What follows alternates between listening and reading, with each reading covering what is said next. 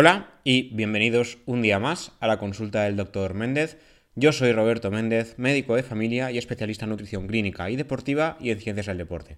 Como ya sabéis, en este podcast hablamos sobre nutrición, sobre medicina, sobre deporte o sobre una mezcla de todo. En esta ocasión, una vez más, vamos a hablar de nutrición y concretamente de los antinutrientes, qué son y por qué realmente, teniendo en cuenta la forma de alimentarnos que tenemos actualmente, no deberíamos tener miedo. Como ya sabéis, comer bien no es tan fácil como parece, sobre todo si tenemos en cuenta las diversas guías nutricionales que existen en el mundo, porque además cada país parece que en algunas, en algunos aspectos, digamos, van por su cuenta.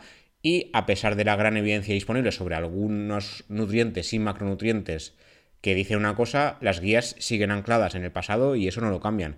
Véase el tema de las grasas, que hemos estado hablando últimamente con los frutos secos y con las guías clínicas de las grasas en general. Y luego, si añadimos un poco más, para añadir un poquito más de confusión, cuando ya tenemos bastante o más o menos claro qué macronutrientes hay que comer, qué micronutrientes, qué cantidad aproximada y demás, llega el tema de los antinutrientes. Sin embargo, a pesar de este nombre, no son tan malos, ni hay que temerles, ni son venenos, ni nada por el estilo. Una cosa es el tema de sustancias tóxicas que encontramos en algunos alimentos. Como ejemplos, hemos hablado de varios en este programa. Uno sería el mercurio del pescado y otros metales pesados que hablamos en el capítulo de los frutos secos muy recientemente. Pero el tema de los antinutrientes no es algo que añadamos, en este caso, en el tema de, los metales pasados, lo añadimos entre comillas, a lo mejor está presente en el suelo, la contaminación, pero los antinutrientes son sustancias que se encuentran de forma natural, tanto en alimentos de origen vegetal como en alimentos de origen animal. El problema es que estas sustancias pueden bloquear o interferir de alguna forma en eh, la forma que tiene el cuerpo de absorber otros nutrientes, ya sea a nivel intestinal o a nivel sanguíneo se podría decir que los antinutrientes son capaces de reducir la cantidad de, otros nutrientes que se, que se, obtienen o en este caso no se obtendrían de la dieta porque los bloquearían. ¿Vale? Algunos de estos nutrientes bloqueados serían el calcio, el hierro, el potasio, el magnesio o el zinc. Todos estos son susceptibles del bloqueo de los antinutrientes, como vendaremos hoy. Antinutrientes hay varios, yo os hablaré de cuatro en especial brevemente y hoy me centraré en las lectinas, que son los antinutrientes presentes en las legumbres. Más que nada porque es donde más me he centrado cuando los escribí en, el periódico, en español, y es de lo que más sé, entre comillas. ¿Dónde están los antinutrientes? Las plantas en su día desarrollaron estos compuestos como mecanismo de defensa contra otros organismos, insectos, parásitos, bacterias o hongos. Como ya sabéis, cualquier tipo de ser vivo intenta defenderse del medio para sobrevivir y dejar descendencia. Las plantas, en este caso, su manera de defenderse fue crear antinutrientes. Un ejemplo de algunos de estos antinutrientes es el sabor amargo que tienen algunos alimentos vegetales, dando lugar a que los animales rechacen su consumo y dejen su semilla, y esta finalmente se esparce y desarrolla nuevas plantas. Otros antinutrientes son capaces de bloquear la digestión de algunas semillas comestibles. Así, las semillas se dispersan cuando son excretadas. O sea, realmente el animal, los humanos, por ejemplo, no, se llega a absorber, no, llega a absorber esta semilla y directamente acaba la materia fecal del animal y puede seguir desarrollándose y desarrollar nuevas plantas. En ambos casos, lo que hace la planta es o bien impedir que se la coman o bien dejar, eh, hacer que su descendencia continúe. A nivel de consumo humano, los antinutrientes suelen encontrarse en cereales integrales y legumbres, destacando, como ya he mencionado anteriormente, las lectinas. Realmente no son peligrosos, sino que pueden llegar a ser beneficiosos. Como ya ocurrió con la fibra en su momento, los antinutrientes actualmente están viviendo un cambio de imagen, entre comillas. Hace unos años se veía la fibra dietética como algo perjudicial porque podía unirse a nutrientes y expulsarlos por las heces, igual que hacen los antinutrientes, pero ahora se ve que el consumo de fibra dietética es esencial y necesario y colabora en evitar enfermedades. Véase la obesidad, la hipertensión, accidentes cerebrovasculares o ictus, infartos cardíacos, diabetes y diversos trastornos gastrointestinales que poco a poco estamos viendo que más que echar mano de medicación, lo que deberíamos hacer es mejorar la alimentación, mejorar sobre todo el tipo de fibra consumido y así se evitarían muchas enfermedades inflamatorias intestinales o al menos si ya se, se está en una fase avanzada se podrían mejorar. Como ya os digo siempre, la dieta no podía llamarse tratamiento, no, la dieta no es un fármaco, pero cuando llegamos al uso de fármacos es que ya hemos llegado muy lejos. La dieta puede prevenir o colaborar en el tratamiento. En el caso de los antinutrientes, volviendo al tema de hoy, se sabe que no son peligrosos para el consumo humano y que poseen múltiples beneficios, siempre y cuando no nos pasemos. Lo que no podemos hacer es excedernos porque, como ya digo siempre, más no es mejor. De hecho, casi nunca es mejor. Antiguamente se decía más no siempre es mejor y estamos viendo que los excesos suelen ser malos. Cualquier sustancia, por beneficiosa que pueda ser, puede provocar eh, perjuicios si se consume en exceso. Hoy en día se sabe que muchos antinutrientes son nutracéuticos y que pueden ser alimentos funcionales. Por un lado, empezando ya con los cuatro que os quería comentar hoy, tenemos las saporinas, que se encuentran también en las legumbres, pero han demostrado estimular el sistema inmune y reducir el riesgo de algunas enfermedades como el cáncer.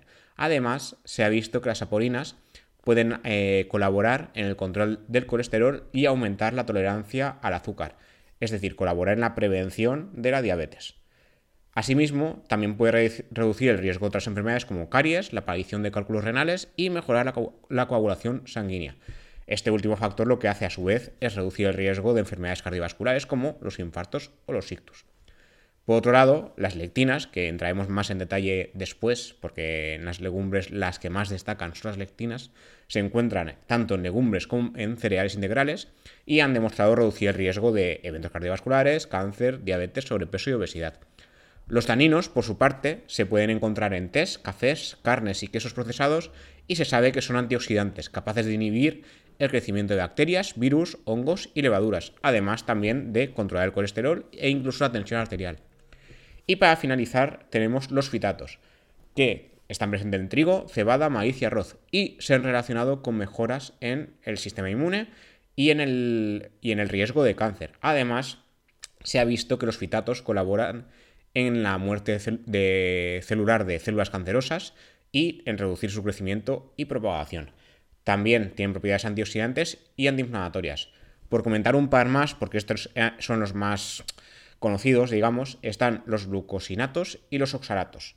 Los glicosinatos también están presentes en alimentos vegetales, como la coliflor, y son capaces de inhibir el crecimiento de células tumorales, igual que los fitatos.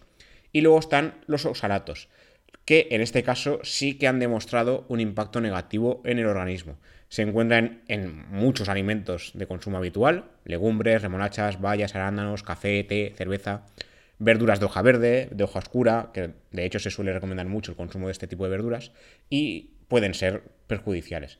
Un ejemplo claro es la formación de cálculos renales de oxalato o piedras en el riñón. Entonces, cuidado con los oxalatos y no pasarse porque a pesar de que estén en alimentos que son beneficiosos para la salud y se recomienda consumir, eh, pueden ser peligrosos y ser un problema. Como podemos ver, los beneficios superan a los riesgos en general en los antinutrientes, entre comillas, dado que se encuentran en alimentos que son saludables por sí mismos, como son frutas, verduras, cereales integrales y legumbres, y la mayoría de los mismos lo que pasa es que se eliminan cuando cocinamos o procesamos sus alimentos especialmente si se ponen a remojo, se escaldan o se hierven, que es lo que se recomienda las legumbres. Las lectinas de las legumbres desaparecen de esta forma. El único caso a destacar, que comenté en el artículo que os enlazaré en las notas del episodio, es el caso de vegetarianos y veganos. ¿Por qué? Porque son personas que su alimentación sí que está verdaderamente basada en alimentos de origen vegetal. Entonces aquí comentamos de nuevo el tema de los excesos. Si se combina bien alimentación, es decir, si no somos repetitivos en lo que comemos y lo combinamos bien, no tiene que haber ningún tipo de problema y vegetarianos y veganos no tienen por qué temer a antinutrientes. Pero hay que tenerlo en cuenta y aunque no seamos vegetarianos ni veganos, también hay que tener en cuenta los consejos que os voy a decir a continuación. Uno sería combinar alimentos ricos en hierro y zinc con alimentos ricos en vitamina C para absorber bien el hierro. En el caso de vegetarianos, programar la ingesta de derivados lácticos, siempre evitando su combinación con alimentos ricos en oxalato, porque si no hay mayor riesgo de formar piedras eh, o cálculos renales. Consumir alimentos lácteos fortificados en calcio y considerar el consumo de suplementos multivitamínicos en casos específicos, en el caso de veganos y vegetarianos.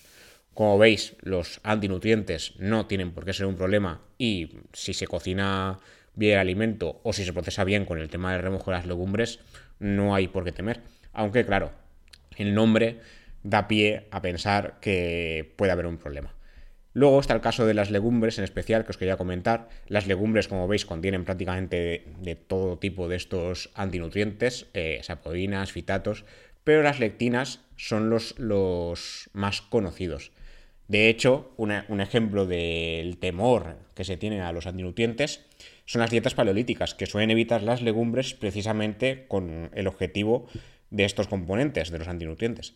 Un estudio que, basándose en, estudios como el que comentaba a continuación, se publicó en el British Journal of Nutrition en el año 2000 y se relacionó el consumo de lectinas con enfermedades inflamatorias.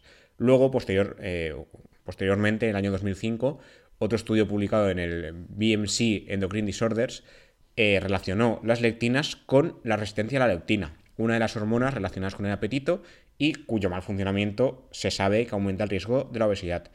Sin embargo, estos trabajos tenían una clara falta de datos, aunque se publicaron.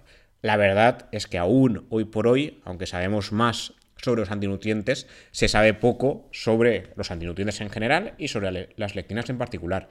Las lectinas sabemos que son proteínas que se unen de forma específica a los azúcares y que se encuentran en cantidades elevadas en plantas, incluyendo legumbres, semillas y frutos secos. Lo que sí que se sabe es que el exceso de lectinas y de cualquier sustancia, y sobre todo de antinutrientes en especial, puede ser tóxico. Pero si se cocinan los alimentos, en, el caso de las lectinas, si se cocinan los alimentos al menos 10 minutos a 100 grados, se van, se desnaturalizan. Como, como proteínas que son, se desnaturalizan y pierden su función y por tanto también su toxicidad. Como ya vio un, estudio publicado en el año 98 en Métodos in Molecular Medicine. Entonces, eh, tener miedo a los antinutrientes o a las lectinas en especial tiene poco sentido por lo que sabemos a día de hoy. Y las, legumbres en especial se suelen cocinar. O sea, no solemos comer eh, una lenteja o un garbanzo seco.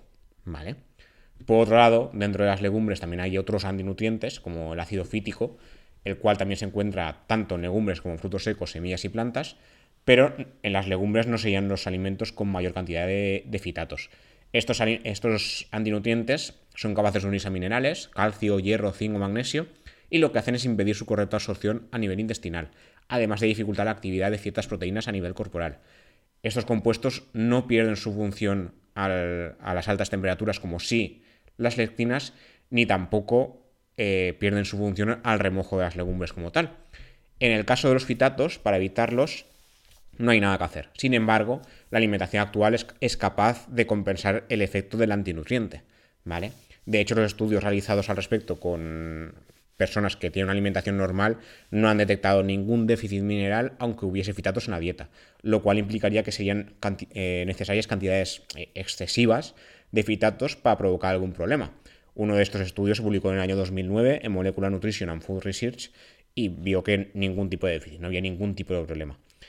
Eh, los fitatos podrían ser un problema si hay una malnutrición ya de base, y donde los déficits ya están presentes. O sea, los fitatos no crearían el déficit, sino que colaborarían en exacerbar el déficit previo. ¿Vale?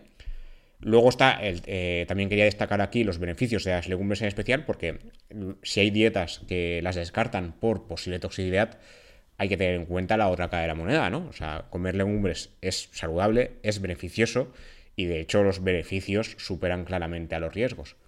Por un lado, además del conocido aporte de proteínas vegetales, desde un 20% de proteínas en el caso de los garbanzos hasta un 36% en el caso de la soja o un 50% en el caso de la soja texturizada y, o, de, la, de, la, eura, por ejemplo, que también es, soja, las legumbres también han demostrado tener una gran cantidad de, de micronutrientes como ya sugirió un estudio publicado en el British Journal of Nutrition en el año 2012, centrándose en este caso en el estudio en los garbanzos, los cuales contienen una cantidad significativa de ácidos grasos insaturados, calcio, magnesio, fósforo y sobre todo potasio, además de las proteínas. Entonces, eh, solo por compensación, si el mismo alimento que contiene los antinutrientes también contiene buenos nutrientes, ya vemos que tampoco es un problema. Y en este caso, los más preocupantes, por decirlo así, son las lectinas, que cuando remojamos los garbanzos en especial o los sometemos a una temperatura determinada, ya eh, se, se desnaturalizan, se van y ya dejan de ser un problema.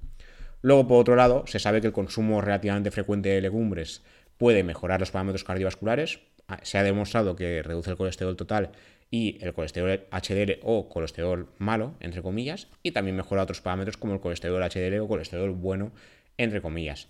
Esto también se vio en otro estudio publicado en el British Journal Nutrition en el año 2012. Además de todo esto, también sabemos que las legumbres, además de ser ricas en proteínas vegetales, son ricas en fibra. Y también se ha relacionado el consumo de legumbres con mejoras de la tensión arterial además de tener cierto componente de anticáncer. O sea, el consumo de legumbres protegería sobre, eh, o reduciría el riesgo de sufrir diferentes tipos de cáncer. Entonces, como podemos ver, como conclusión para el programa de hoy, es que los antinutrientes no son tales, o sea, el nombre está bien puesto porque realmente su función puede llegar a ser tóxica en el organismo humano, pero siempre, según los estudios, en exceso. O sea, las lectinas, como vemos, se desnaturalizan y el ejemplo de los fitatos, que también están en las legumbres, aunque no en mucha cantidad, no parece ser un problema a menos que ya uno sufra algún tipo de malnutrición o desnutrición de base. Si no es el caso, por sí mismo parece que no, no serían un problema, sino que simplemente el organismo lo compensaría y sin más. Y nada, esto es todo lo que quería comentar por hoy. Como siempre, muchas gracias por escuchar y por estar ahí. Eh, gracias por suscribiros. Ya sabéis que estamos en Spotify, en iBox, en Google Podcast, en Apple Podcast o en Amazon Music o en Audible o en la plataforma que queráis escuchar. Como siempre, los comentarios, valoraciones y demás son agradecidos. Y como siempre os digo, si tenéis alguna pregunta, alguna idea o algo de lo que podamos hablar que no hayamos hablado ya, os recuerdo que este es el programa 57. Alguna, me quedan muchos temas por tocar, pero cualquier idea, cualquier pregunta siempre es bienvenida. Y nada, nos escuchamos en el siguiente episodio. Hasta la próxima.